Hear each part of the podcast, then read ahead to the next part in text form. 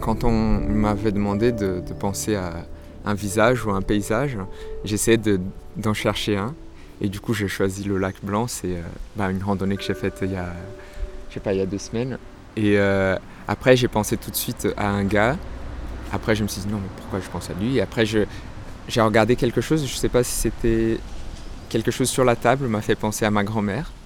Et du coup, c'était son visage que, que j'ai commencé à voilà, j'ai commencé à penser à ça. Et du coup, il y avait toutes sortes de pensées parasites, mais euh, voilà, j'ai essayé de, de me. Que l'analogie, le parallélisme va parfois très loin dans les détails. La musique classique est au-delà. C'est l'heure métaclassique avec David Christoffel. Quand on écoute de la musique, on peut être traversé par toutes sortes de pensées. Certaines semblent nous écarter de la musique, alors que pas forcément. D'autres, à l'inverse, plus centrées sur tel ou tel aspect de la musique, voudraient nous faire croire qu'elle nous aide à mieux écouter, alors que pas forcément tant que ça non plus. La musicologie s'intéresse de plus en plus aux récepteurs, les neurosciences vont parfois isoler ce qui se passe dans le cerveau quand on entend de la musique, mais avant de différencier entendre et écouter, peut-être faut-il ouïr la musique, porté par l'envie d'essayer et de faire essayer toutes sortes de tentatives de déstabiliser l'écoute pour voir ce qui se génère subjectivement, tout ce qui peut se jouer dans les différentes manières d'aborder la musique quand on n'est jamais que l'auditeur, nous avons, avec Bastien Gallet, au cours du mois de septembre 2019, installé un laboratoire de Louis à Strasbourg à l'invitation du festival Musica. En proposant un protocole scientifique dans sa forme et expérimentale dans le fond, des auditeurs étaient plongés dans des exercices d'écoute qu'ils accomplissaient dans une boîte à ouïr dans laquelle ils passaient trois quarts d'heure seuls face à des objets, des consignes, des propositions et des musiques. Qu'est-ce qui peut alors leur arriver? Qu'est-ce qui, dans tout ce qui leur arrive, va vraiment faire partie de leur expérience de la musique ce numéro de Métaclassique vous propose une traversée de cette expérience avec certaines œuvres entendues dans la boîte, les témoignages de quelques auditeurs parmi les premiers participants de ce laboratoire et en parallèle quelques commentaires partagés avec Bastien Gallet. Essayez de fixer votre pensée sur quelque chose, un visage, un paysage, un souvenir, et observez comment la musique le déforme.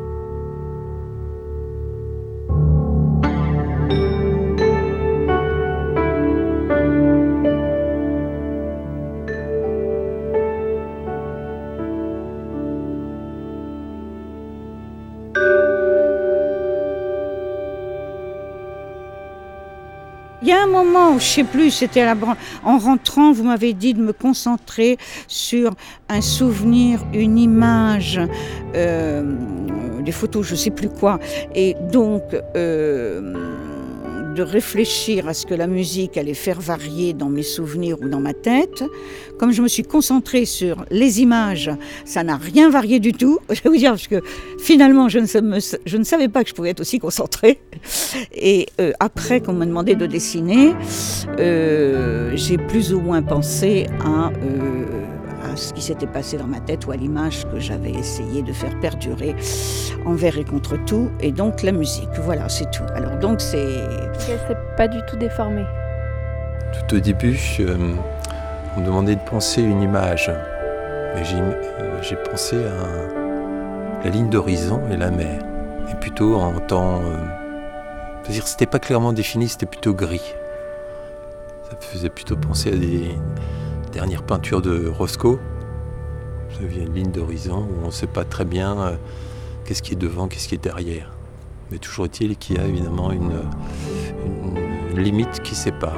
Et au fur et à mesure que la musique euh, a pris de la couleur, j'ai commencé par des, du bleu, j'ai pas voulu utiliser l'orange parce que les lentilles étaient là. Donc on était effectivement euh, euh, dans, dans, un, dans un aliment un peu, comment dire, euh, la fois où il y a une ligne horizontale, mais où évidemment il y a, il y a deux valeurs qui à un moment ils se différencient plus. Et où il y a évidemment le proche et le lointain, c'est ce que je crois que j'ai dû marquer. Et où le proche prend de la profondeur et le lointain prend de, de l'infini.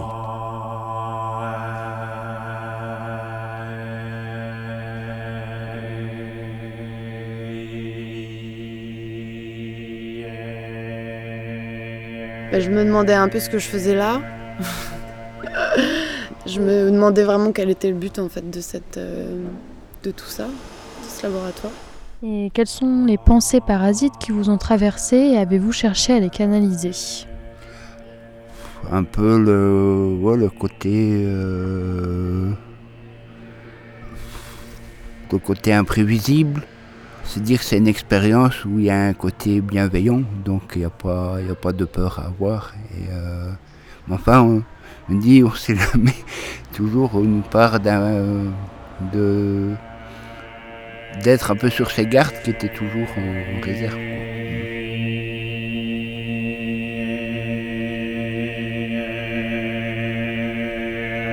Pas. Bah, en même temps, sur les, au tout début, on nous demandait de, penser à quelque chose. Alors, est-ce que c'est considéré comme une pensée parasite? Euh, Non, du coup, vu que c'est demandé. Euh,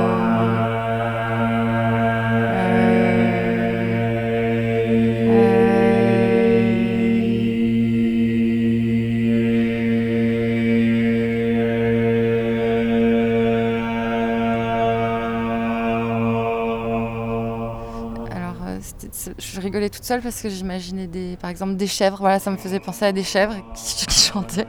Donc ça, c'est des pensées parasites qui viennent vraiment toutes seules à cause du son. Et euh, mais non, j'ai pas essayé de les canaliser, non.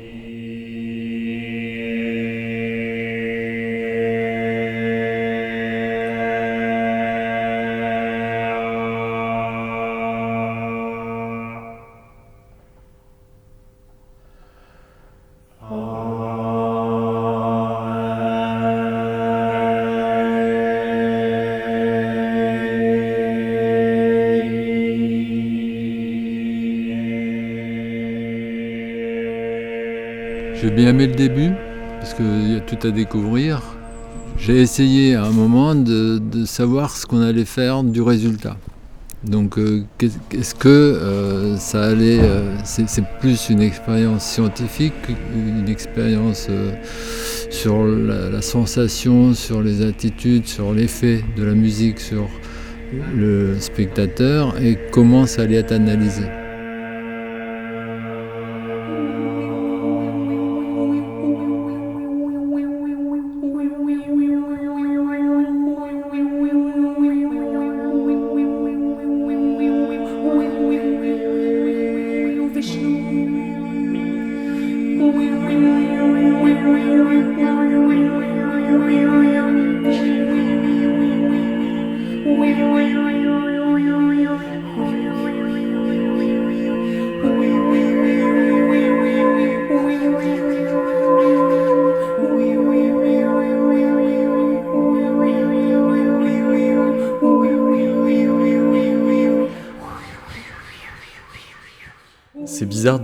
De, thématiser que on se demande bien pourquoi c'est faire alors que en fait on, aime bien le fait de pas savoir.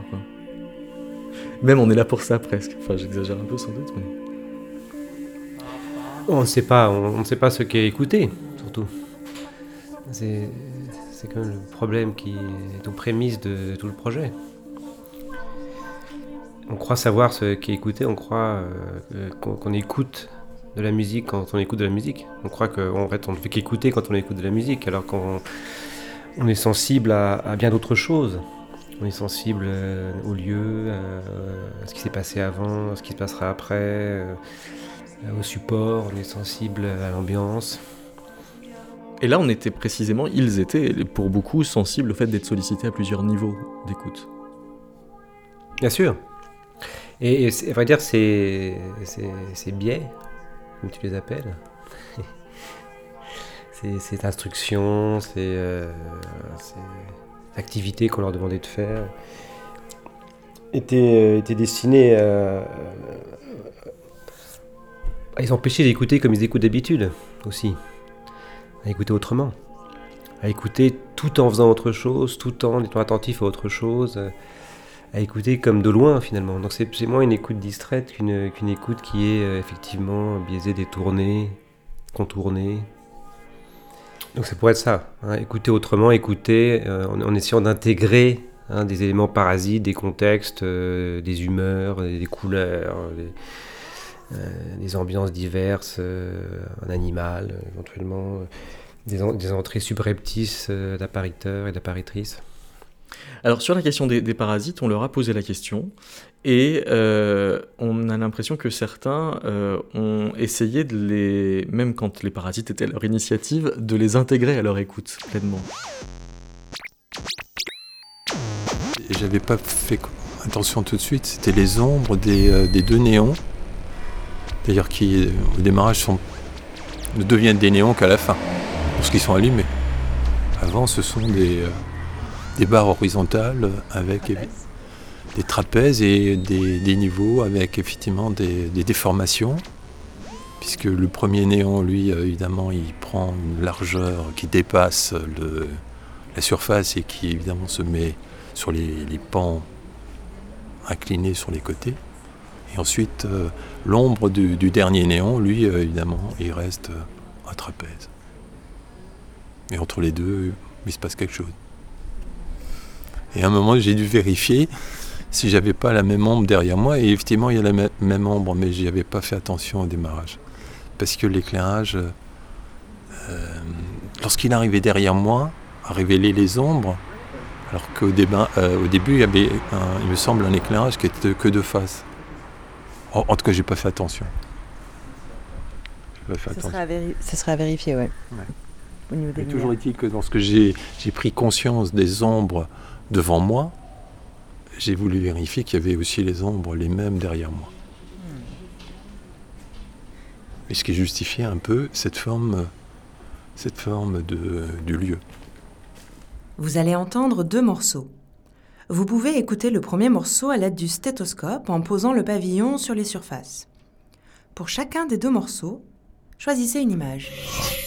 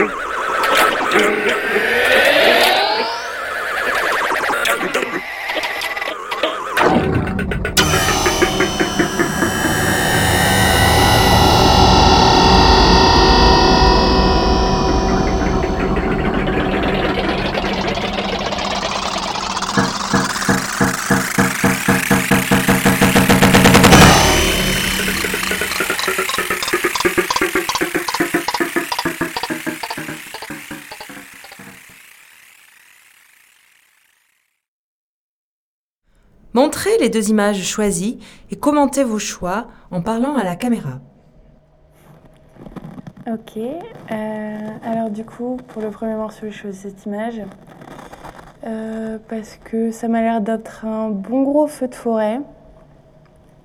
Et euh, le premier morceau m'a donné l'impression d'entendre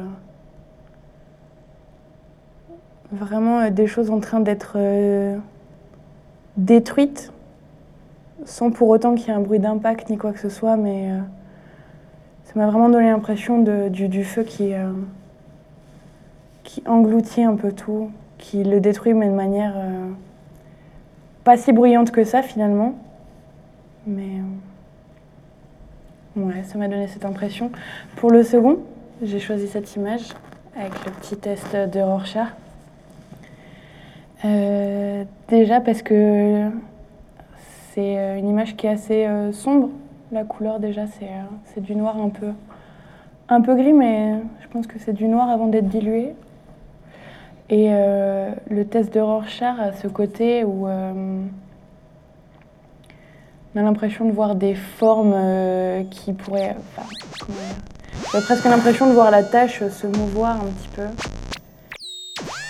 On, voit bien hein, que tout le travail a consisté à aller euh, à rebours en fait des expériences euh, de laboratoire euh, traditionnelles en, sciences cognitives, en sciences positives, qui ont dit en général aux gens cette abstraction du contexte, soyez attentif aux sons, aux lumières, aux, signaux, aux stimuli, etc.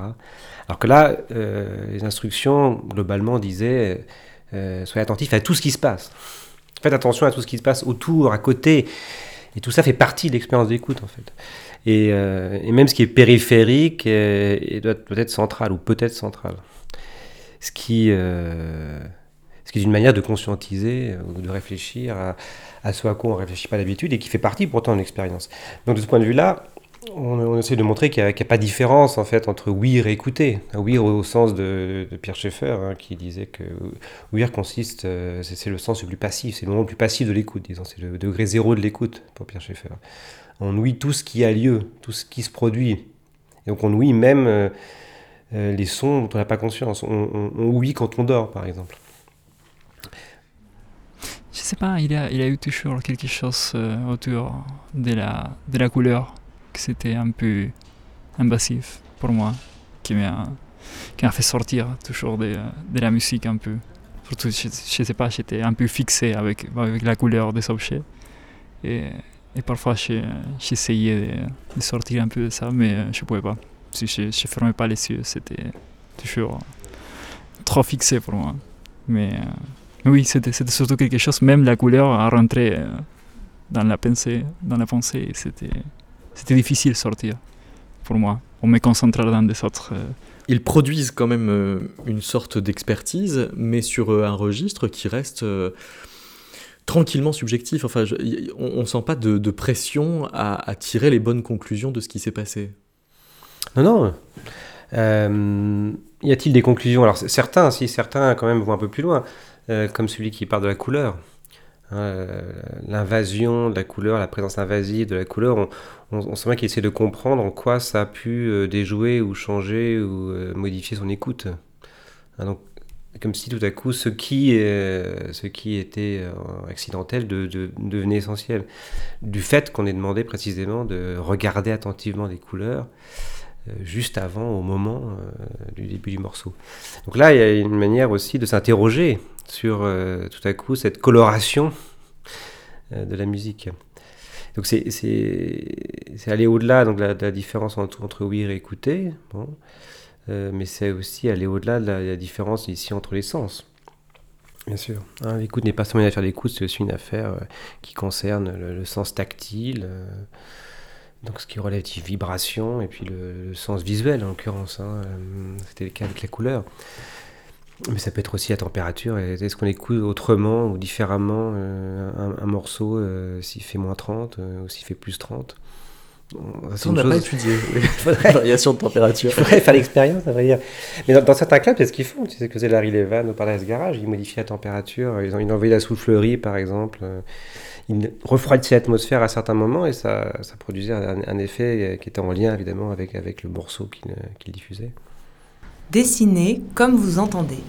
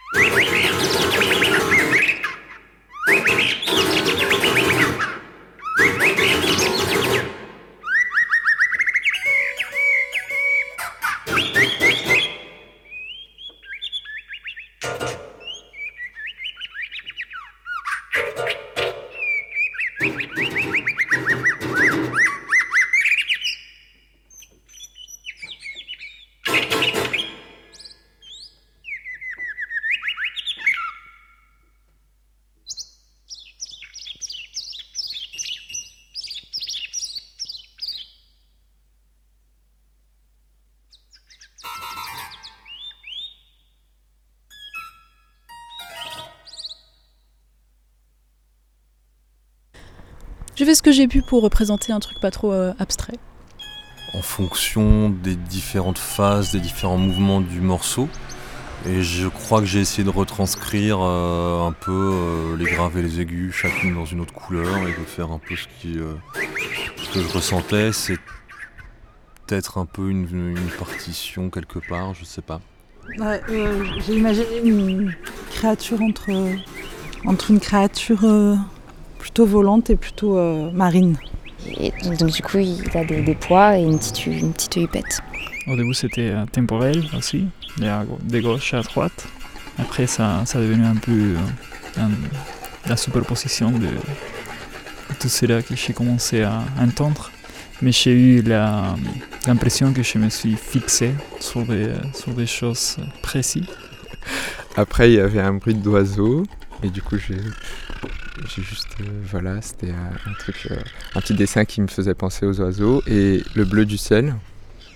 Après, bah, ça commençait trop à être euh, un truc qui, apparaissait trop, du coup j'ai dû dessiner l'oiseau.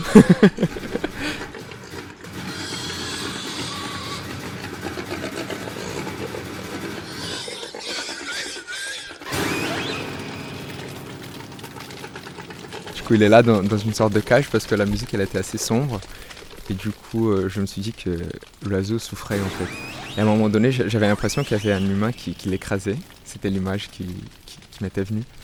Et, euh, qu'il n'était pas du tout libre. Du coup, là, c'était une, sorte de poignée, euh, je sais pas, à travers laquelle un humain pourrait le, le promener. Quelque chose de, au début d'assez carré,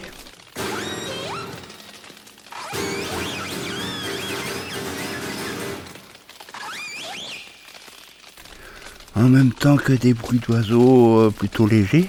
Puis par la suite, c'est une voix euh, plutôt orientale qui, mélange un peu les styles et qui, ouais, qui euh,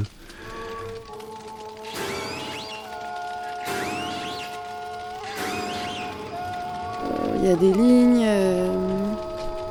Il y a cette grosse tâche là que j'ai faite à la fin parce que la musique était très. euh, je sais plus ce qu'il y avait, mais c'était un mec qui. euh, qui était un peu euh, stressé, j'avais l'impression là, et ça faisait comme un tourbillon là, il arrêtait pas de. Du coup, j'ai fait ça. Et puis euh, après, je me suis dit que mince, j'aurais dû faire un, un animal qui avait rien à voir, ça aurait été vachement plus drôle que ça soit un truc énorme qui fasse des bruits d'oiseaux. Mais bah, c'était trop tard, voilà, j'avais pris toute la place sur, mon, sur ma feuille. Ah, ça, après, il y a une sorte de, musique un peu qui me faisait penser aux, aux gens natifs, par exemple, du Brésil, ou parce que moi je suis brésilien, et du coup, mais pas forcément. Euh, et du coup, ça ça m'a fait penser à la, je sais pas, une sorte de cigarette, une sorte de, de cigare aussi qui, qui émanait de, de la fumée. Et ça, c'était quoi? Ça, c'était quelque chose aussi. Alors oui, il y avait aussi ces petits, ces petits points, c'était aussi des petits sons aigus que j'ai entendus, donc ils sont très... Vous les voyez à peine, là, voilà. Mais c'était au début, ça, hein, c'était, je crois, en troisième position, d'ailleurs. Et, euh, et puis j'ai terminé par euh, cette espèce de d'onde solaire, on va dire. Il y a un nuage, un soleil et, et l'horizon. Euh, plein de couches, de superpositions. Euh, ressemble un peu à un gribouillis. Que le début m'avait l'air assez calme, alors j'ai voulu faire un fond avec beaucoup de blanc. Et euh, il y avait, il me semble que c'était des bruits d'oiseaux, ou bien c'était quelque chose qui s'en rapprochait. C'était un piano qui m'a donné l'impression d'avoir euh, des oiseaux qui piaillent un peu, donc euh, j'ai mis un peu compulsivement des taches de rouge. Et ensuite on a eu des cris très, très, comment dire, émouvants, non, émus, non, si on va dire émouvants. Et donc euh, ça, euh, je l'ai représenté par ces espèces de vagues, comme des ondes sonores qui déchirent un petit peu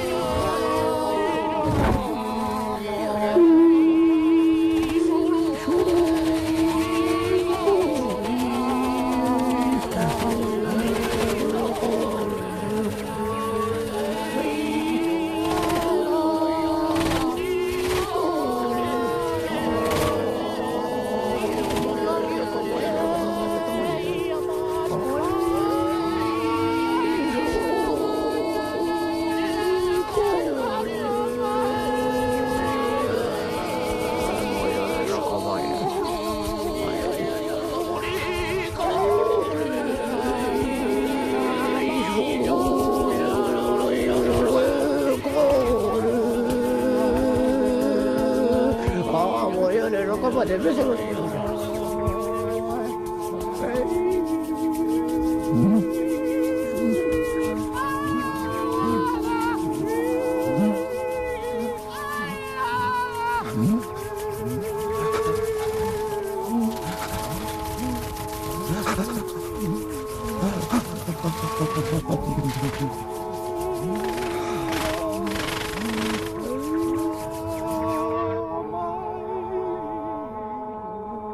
écoutez Métaclassique, une émission de David Christoffel. C'est quand euh, on leur a demandé de faire un dessin euh, et que après on leur demandait de le décrire. Et ils avaient un mélange de, de grande aisance à, à- à le décrire de façon complètement décorrélée de ce qui s'est passé musicalement, mais exactement la même aisance quand ils tentaient de faire des associations entre... euh, Et le dessin pouvait changer de nature d'ailleurs. Il, commence, il commençait par dessiner quelque chose, et puis le, deuxième morceau les, les amenait à, dessiner autre chose, à mo- à modifier, à modifier la figure, mais sans que ça pose un problème. À vrai dire, euh, comme si finalement, euh, c'était pas un problème que l'écoute passe par des musiques si variées. En fait, comme si des musiques très différentes pouvaient au fond signifier la même chose ou euh, participer d'un même processus ou la description d'une même créature. Mais ça veut dire que euh, y a, y a, on pouvait être dans la représentation euh, de l'animal au début, puis d'une ambiance euh, générale après. Ça posait très vite plus vraiment question. Non, mais après l'instruction aussi incitait à considérer les deux morceaux comme un, un disons, un même, un même mouvement en deux parties. Prenez les objets et disposez-les devant vous. Actionnez le chronomètre. Jetez les dés. Mémorisez le résultat.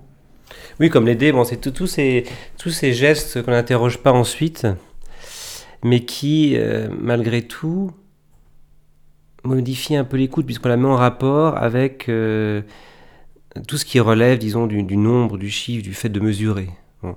Lier l'écoute à la mesure, je pense que ça a un effet. Euh, tirer le dé, le, le, résultat ne peut pas être sans effet, puisque c'est comme si ça, ça organisait ou encadrait en quelque sorte l'écoute, hein, les chiffres qu'on tire. Et de même pour le chronomètre. Le, le fait d'être dans une écoute tout, tout, à coup et mesuré par un chronomètre change, à mon avis, change sa nature.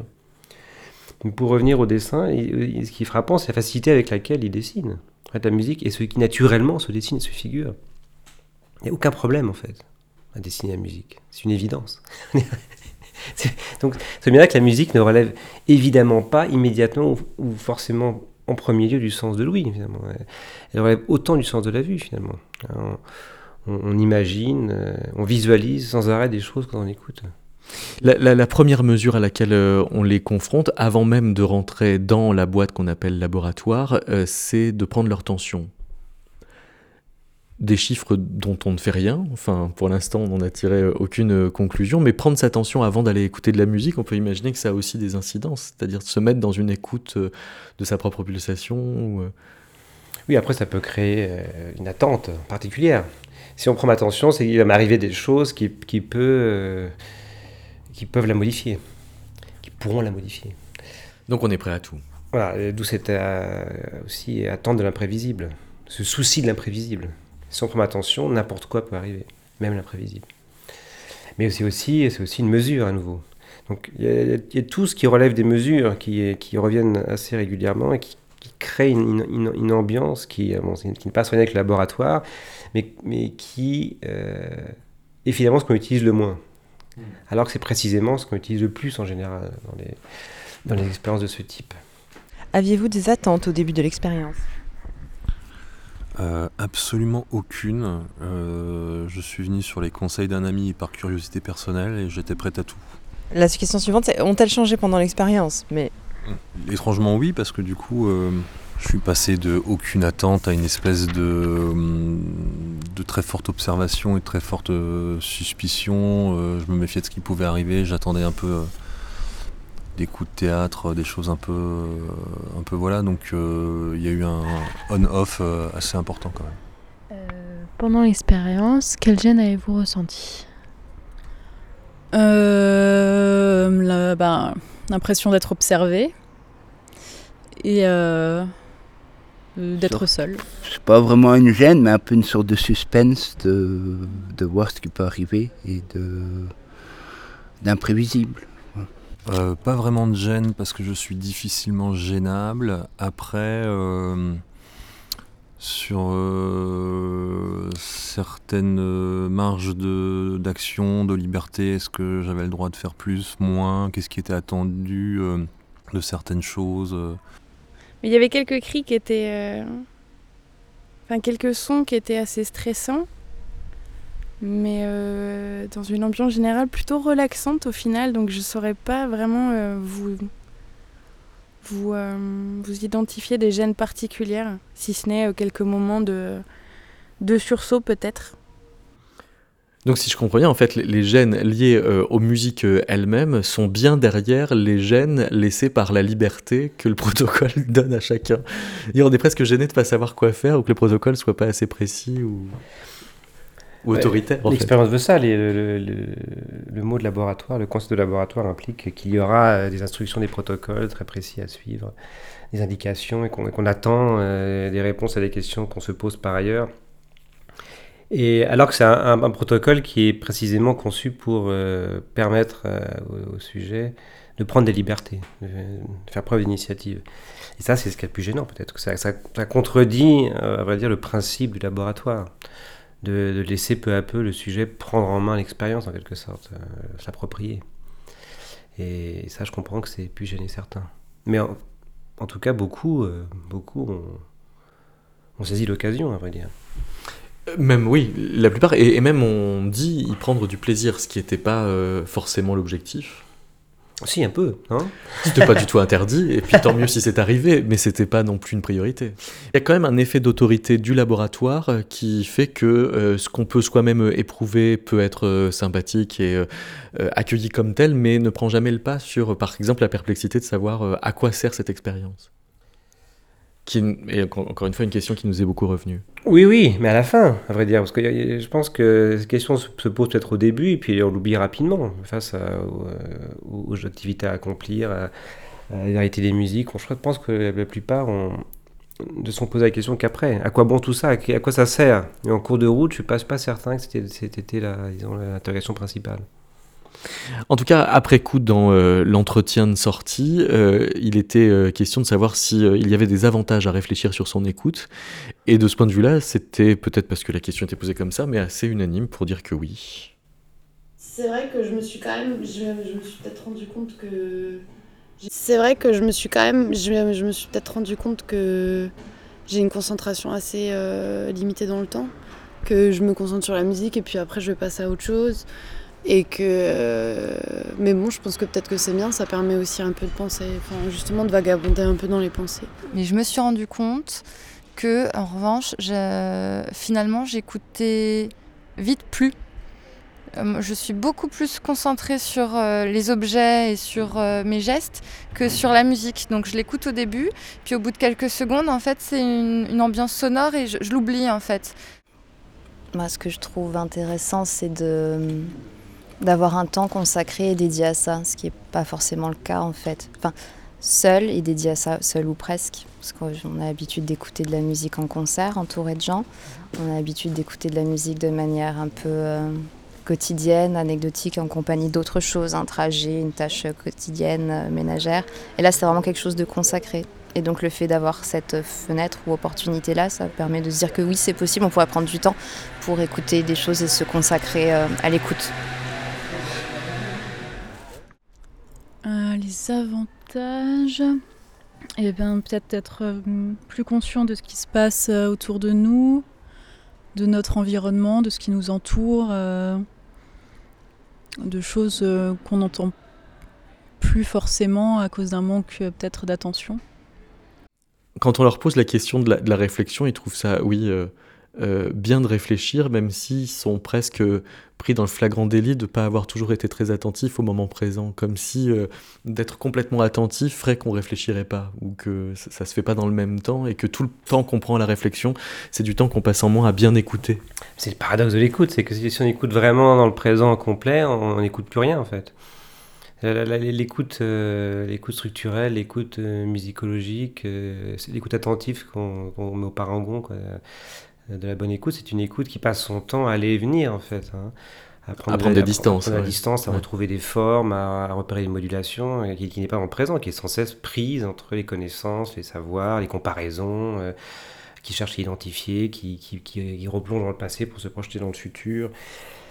Alors que l'écoute totalement présente est une écoute qui, n'écoute plus rien, comme, comme, euh, comme ils le disent. Hein. Euh, j'écoute et puis j'écoute plus, mais en fait, en n'écoutant plus qu'on écoute le mieux peut-être. Bon, ça montre que aussi nos écoutes quotidiennes ne sont, pas des écoutes euh, professionnelles, ou des écoutes structurales, ou des écoutes attentives. en fait, on les a exposés au drame de l'écoute professionnelle. C'est ça, qui, qui, est en fait l'écoute la plus rare et, et peut-être... La plus ennuyeuse, donc, Oui, mais certainement pas la meilleure en tout cas ou une parmi d'autres. Et en général, on écoute autrement, on écoute euh, en faisant autre chose. Euh, euh, on écoute aussi pour se, pour séparer, pour s'isoler, mais ça veut dire qu'à ce moment-là, on, est libre de, se laisser aller à ses pensées. Et on, on écoute jamais mieux que quand on pense à autre chose. Bon, Nietzsche, c'est un très beau texte là-dessus. Hein.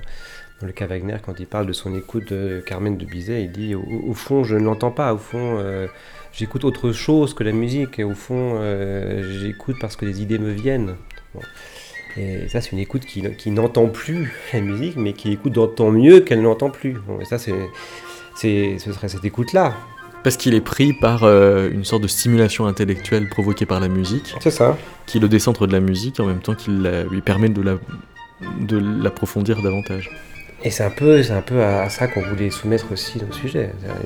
Une écoute d'autant plus attentive qu'elle était euh, moins, euh, moins centrée sur euh, l'immédiateté des sons de la musique.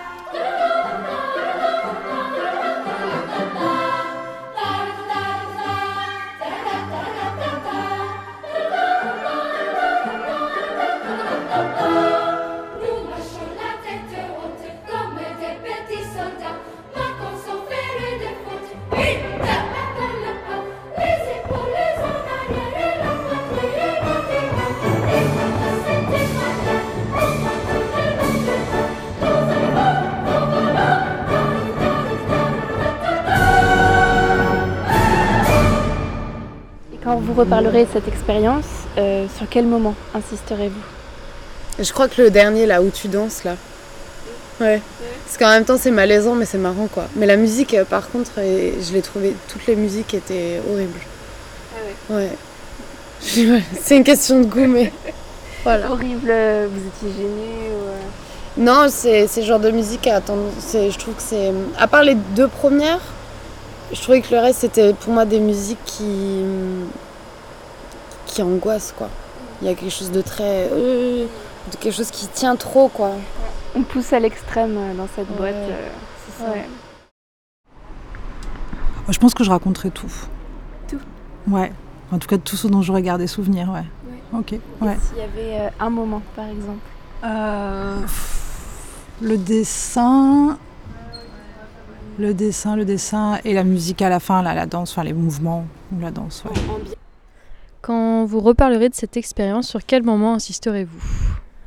Euh, sur les moments de silence, peut-être, enfin de. Les moments où on devait juste euh, écouter, ou regarder, et rien faire euh, de nos mains, ou. Voilà. de voir en fait euh, bah, le, le fait que essayer d'arriver à réussir le challenge du beatboxer, ça prend la priorité sur, euh, sur la musique et du coup j'entendais mais euh, je serais incapable de répéter ce que j'ai entendu. quoi. Je pense que surtout au début, quand je, quand je me suis rencontré avec la table remplie de, de choses, c'était, c'était les moments les plus choquants aussi. Mais choquantes, euh, oui, et inespérées, si on veut. C'est beau ça, inespéré. C'est-à-dire qu'on on ne pouvait s'attendre à rien, donc ce qui est arrivé. euh, Le fait d'avoir tous ces objets qui, qui en fait n'ont aucun sens, sinon être manipulés. Ce sont des incitations à l'action, ce sont des affordances au sens de James Gibson, d'ailleurs ce sont des, des invitations à l'action. Enfin, c'est des affordances floues quand même, parce que l'affordance de la chaise, c'est de s'asseoir. L'affordance euh, d'un tas de lentilles sur une table quand on vient d'arriver dans un laboratoire où on est pour écouter.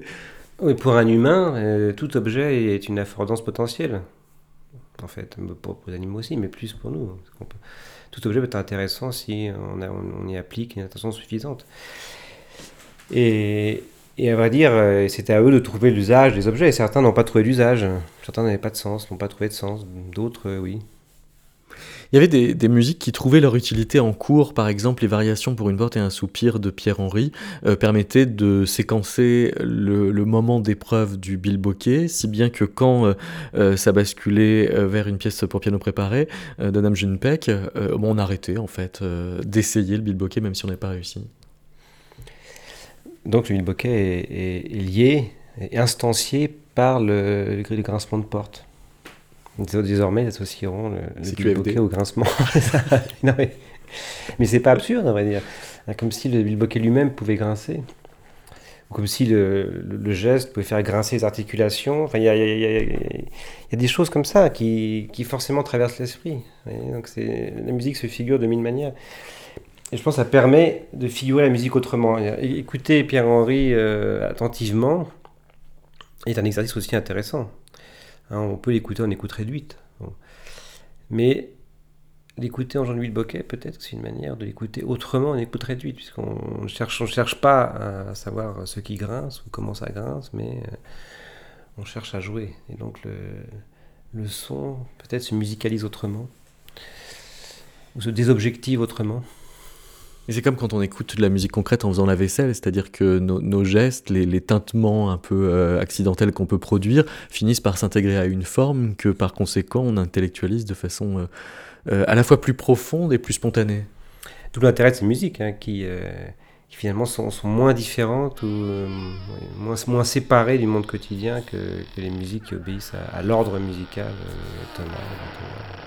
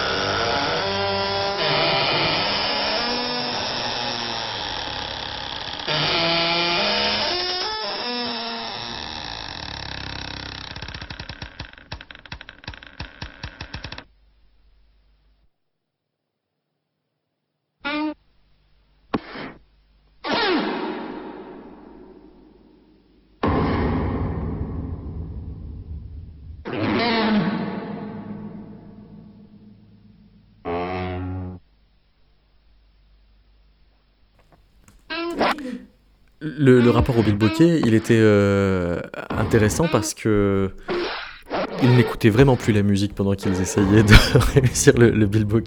Et par contre, après l'écoute, ils étaient bien obligés d'essayer de tirer des sortes de conclusions de l'avoir réussi ou pas en fonction du cadre.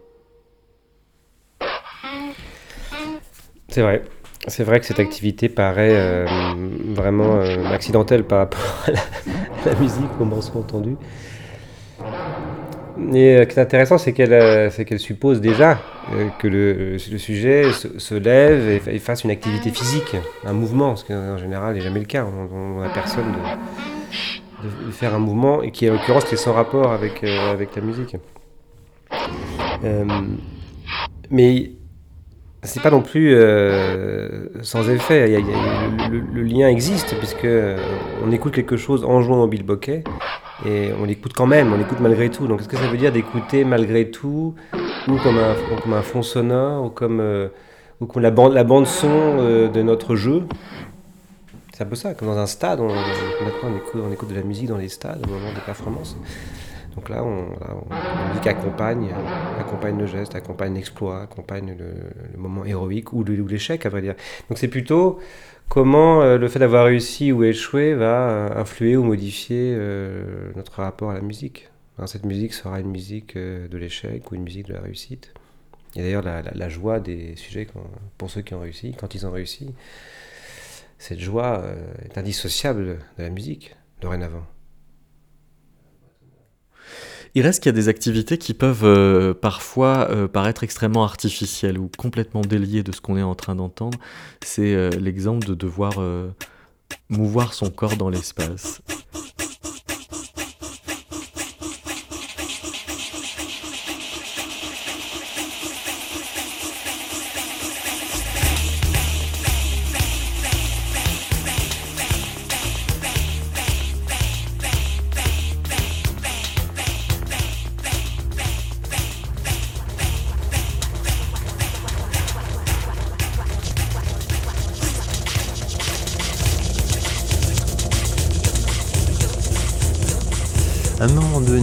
Euh, parce qu'il y a eu effectivement euh, une musique beaucoup plus rythmée à la fin, je me suis à un moment senti obligé de, bouger. Et, euh, et après je me dis mais je bougerais Ça m'intéresse pas. Voilà, mais c'est le seul moment où Et j'ai pas réussi intégrer dans, dans mon écoute le bourdon de la ventilation. Ça c'était. euh, Là j'avais beau faire, ça, ça j'arrivais pas à les mettre en face dans le même espace.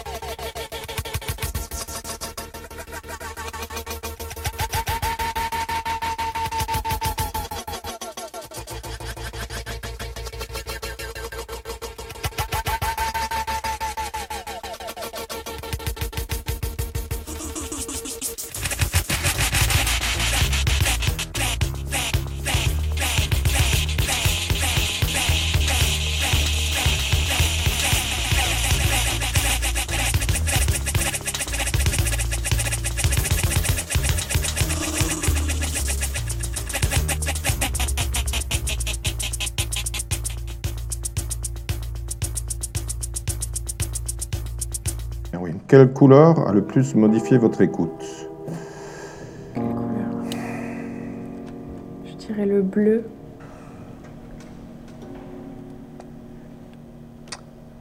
Euh, Le blanc n'étant pas une couleur, j'imagine que c'est le bleu parce que j'ai pas beaucoup regardé l'orange.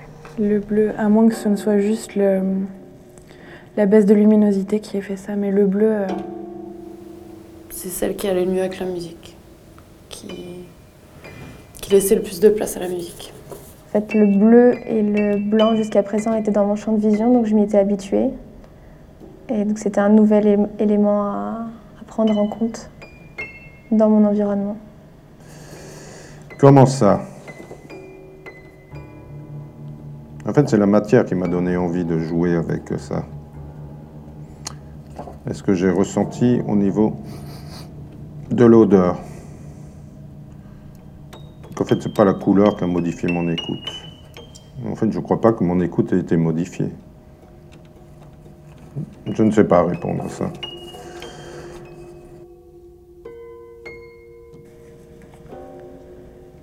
qu'est-ce que cela change d'écouter à deux?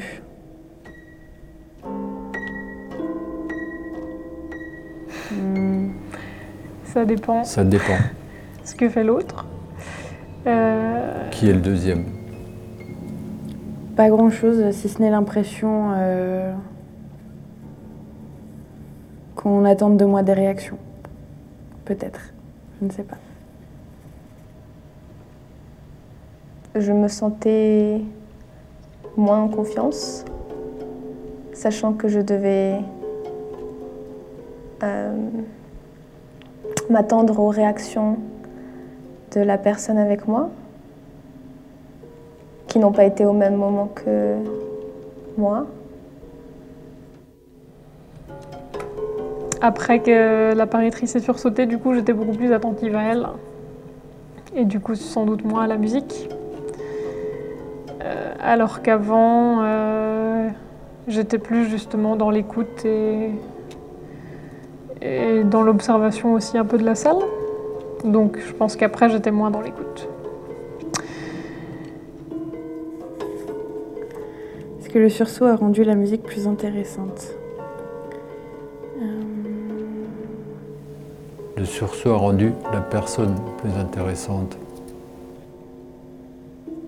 Peut-être un peu plus. euh, Peut-être que ça a affirmé un petit peu le sentiment euh, de légère angoisse, mais J'avoue que j'ai trouvé la musique assez apaisante. Et euh, j'étais déjà plus ou moins euh, un peu seule dans ma tête en fait. Êtes-vous sûr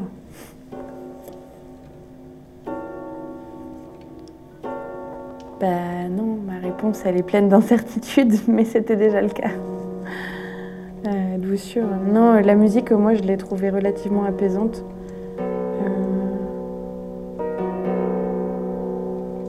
Le sursaut euh, m'a fait pas vraiment sursauter, mais euh, j'aurais pu. J'ai eu un petit coup de, stress, mais euh, Ça fait que je me suis euh, un peu réveillée. En tout cas, mon rythme cardiaque a augmenté. Donc j'étais plus attentive à la fois à ce qui m'entourait et surtout à la personne qui était avec moi. Et au son qui suivait. Êtes-vous sûr? Non, je suis sûre de rien. Euh, oui, je dirais quand même que ça m'a rendue plus, plus alerte, parce que ça m'a fait peur. Parce que du coup, je m'attendais à ce qu'il y ait quelque chose d'un peu euh, intense. Mais ça l'a rendu, disons que ça a mis un contexte un peu plus, euh, plus angoissant.